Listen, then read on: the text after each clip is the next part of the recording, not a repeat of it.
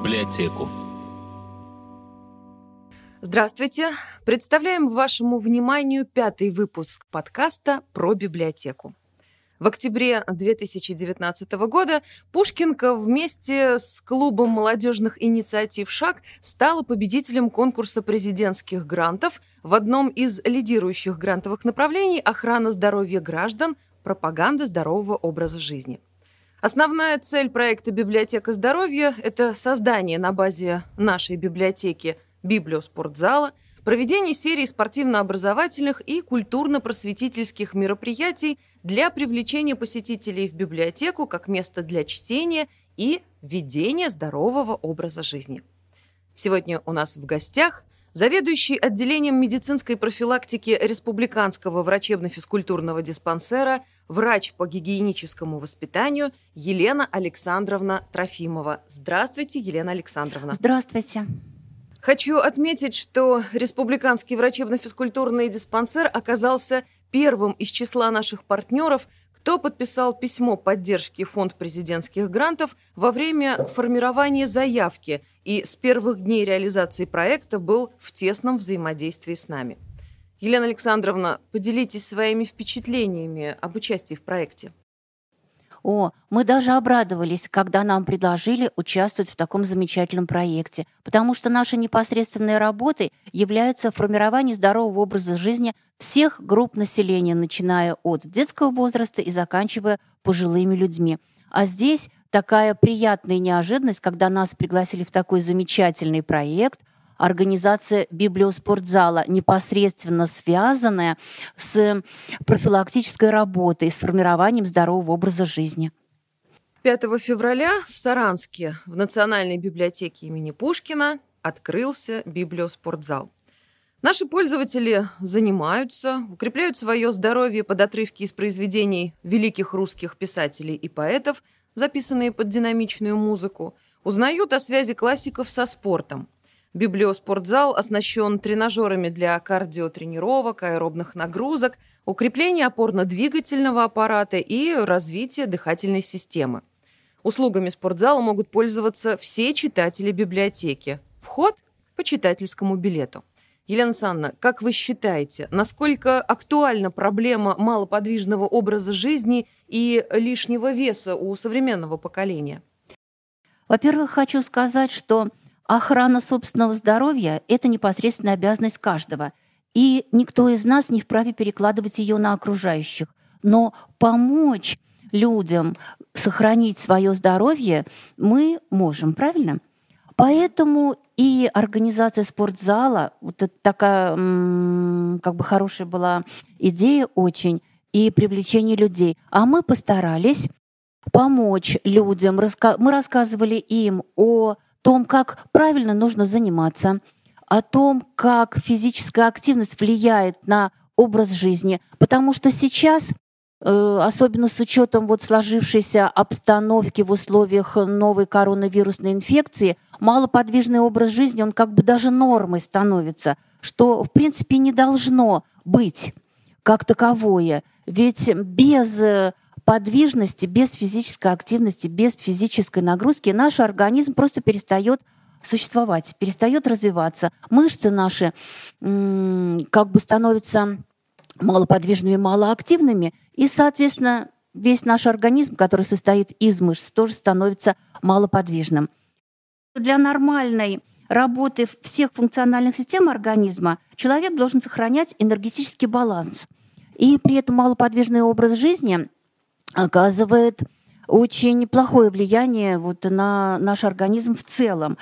Энергия, которая потребляется с пищей, равна энергии, израсходованной на обменные процессы плюс физическую активность. Вот эта формула должна соблюдаться каждым человеком, потому что дисбаланс потребления энергии, то есть питания, и расхода энергии, то есть физической активности, в большинстве случаев является возникновением причиной для возникновения ожирения. Да плюс еще как раз вот этот самый малоподвижный образ жизни – а только примерно 5% населения занимаются спортом в чистом виде. Это очень маленький процент, правильно? Вся остальная часть населения не может заниматься спортом. Но поддерживать нормальную физическую активность нормальный, здоровый образ жизни обязан каждый человек, вне зависимости от состояния своего здоровья. То есть заниматься физкультурой может и человек с хроническими заболеваниями, и практически здоровый, для того, чтобы поддерживать свой организм в нормальном состоянии. Конечно, я бы еще хотела рассказать и о других факторах риска, которые составляют как бы основу нашего здоровья. Ведь не только малоподвижный образ жизни влияет на наше здоровье, но влияет еще употребление никотина, употребление психоактивных веществ, в частности, например, курение и употребление алкоголя. И поэтому хотелось бы как бы еще уделить побольше внимания профилактике употребления алкоголь содержащих веществ, профилактики употребления никотина. К сожалению, коронавирус внес изменения в реализацию проекта, и с согласия Фонда президентских грантов э, спортивную эстафету «Мама, папа, я, Библия, семья» мы переформатировали в онлайн-фотоконкурс, а, а запланированные ранее очные образовательные лекции, встречи с практикующими специалистами в области здоровья, а, тренерами, диетологами перевели в формат онлайн.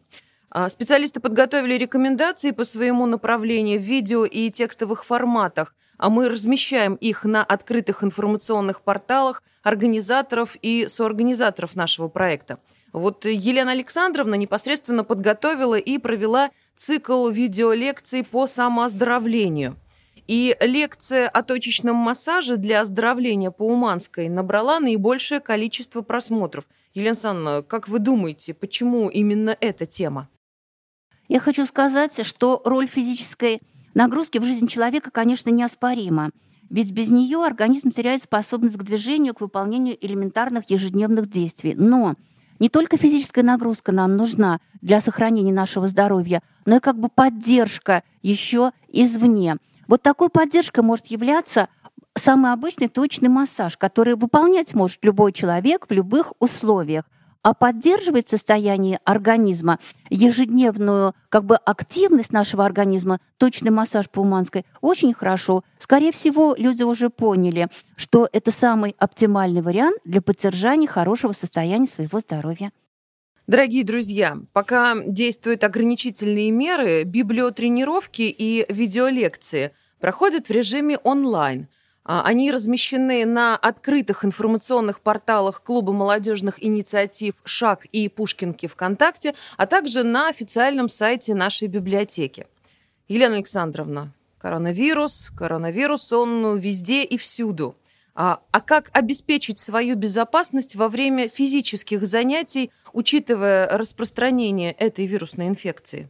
Хотелось бы сначала немножечко отклониться вот в какую сторону. Очень многие люди говорят о том, что нам не хватает времени для самых обычных тренировок.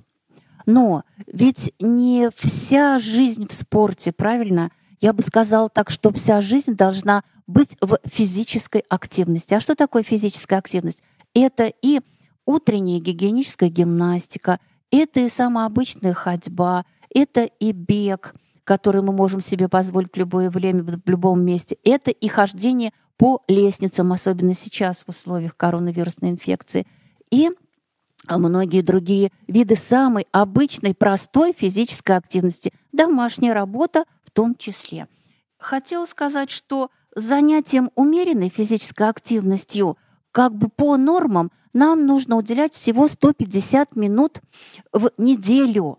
А поскольку у нас в неделе 10 тысяч 80 минут. Представляете, что такое 150 минут из 10 тысяч 80 минут? То есть это совсем немного, а для нашего организма это принесет очень большую пользу. И с учетом даже коронавирусной инфекции мы, конечно, должны обеспечивать свою безопасность. Каким образом? Самый первый совет, который я хочу вам дать, не занимайтесь физическими упражнениями, если у вас повышенная температура, кашель или затрудненное дыхание – Останьтесь дома, отдохните и обратитесь за медицинской помощью. И обязательно следуйте рекомендациям медицинских работников. А в том случае, если вы чувствуете себя хорошо, то не забывайте про физическую активность. Если есть возможность, совершайте пешие или велосипедные прогулки. Сейчас даже снега нет, и даже вот сейчас в наших условиях можно совершать велосипедные прогулки. Но во время прогулок всегда соблюдайте с другими людьми дистанцию, мойте руки водой с мылом перед выходом на улицу, а также, когда дошли или доехали до намеченного места и сразу по возвращении домой. Если вода и мыло отсутствуют, протирайте руки спиртосодержащим раствором. Если идете гулять, бегать или заниматься физическими упражнениями в парк, выполняйте те же самые требования. Если не занимаетесь физическими упражнениями регулярно, то начинайте делать это постепенно и с низкой интенсивностью. То есть пусть даже до коронавирусной инфекции у вас была очень низкая физическая активность, а сейчас вы вдруг решили ее повысить. Каким образом?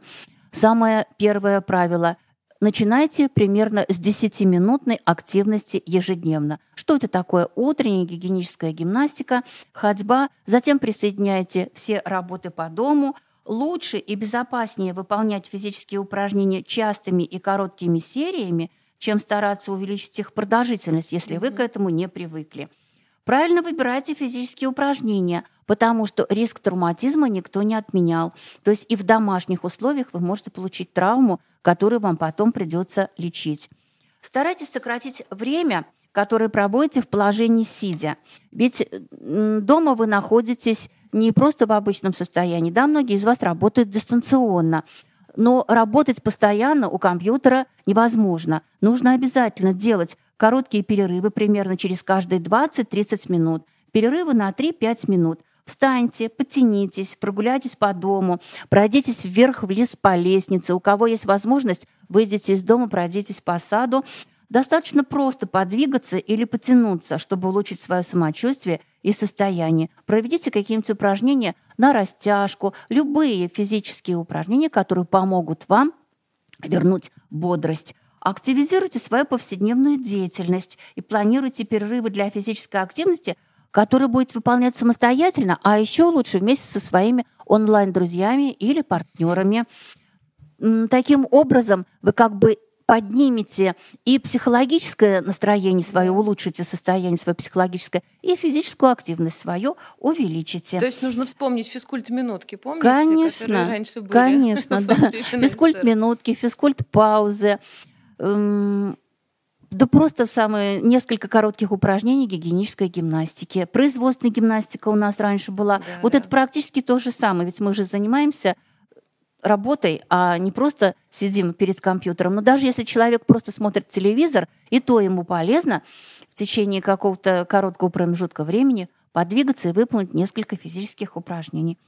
А еще лучше, если вы будете заниматься вместе со своей семьей и со своими детьми независимо от того, какой возраст у ваших детей. То есть, предположим, дети у вас до года, что вы можете сделать? Опустите ребенка на пол, вместе с ним поползайте, подвигайтесь, покажите ему несколько упражнений, которые он может повторить вместе с вами. Детям до возраста до 5 лет очень полезно играть в подвижные игры. Придумайте такие игры, которые могут развивать навыки в метании, в ловле мяча, предположим, в ударах ногами, а также будут, будут укреплять осанку и развивать равновесие. Организуйте такие активные игры, которые будут заставлять детей энергично дышать. Какие? Бег по кругу, прыжки со скакалкой, прыжки на месте. Все это будет помогать развивать физическую активность, развивать легкие, развивать сердечно-сосудистую систему – ну и просто приносить удовольствие. Ну и сближать нас. И сближать нас, конечно. Для детей и подростков в возрасте от 5 до 17 лет можно поискать онлайн-занятия по физкультуре и упражнения для ежедневной зарядки, которые подходят для подростков. Например, можно играть дома в такие игры для детских площадок, как прыжки через скакалку, игра в классике. Можно придумать новые игры и состязания, которые требуют проявления физической активности. Но в конце концов можно начать учиться жонглировать. Это тоже очень полезный вид физической активности, особенно вместе с детьми и подростками. Главное желание, нет ничего невозможного. Елена Санна, в преддверии новогодних праздников, э, что бы вы пожелали нашим читателям?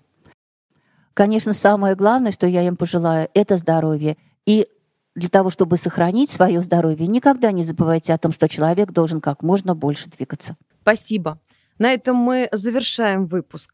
Читайте, занимайтесь физкультурой, становитесь крепче, совершенствуйтесь, развивайтесь вместе с библиотекой здоровья. До новых встреч в Пушкинке. Будьте здоровы!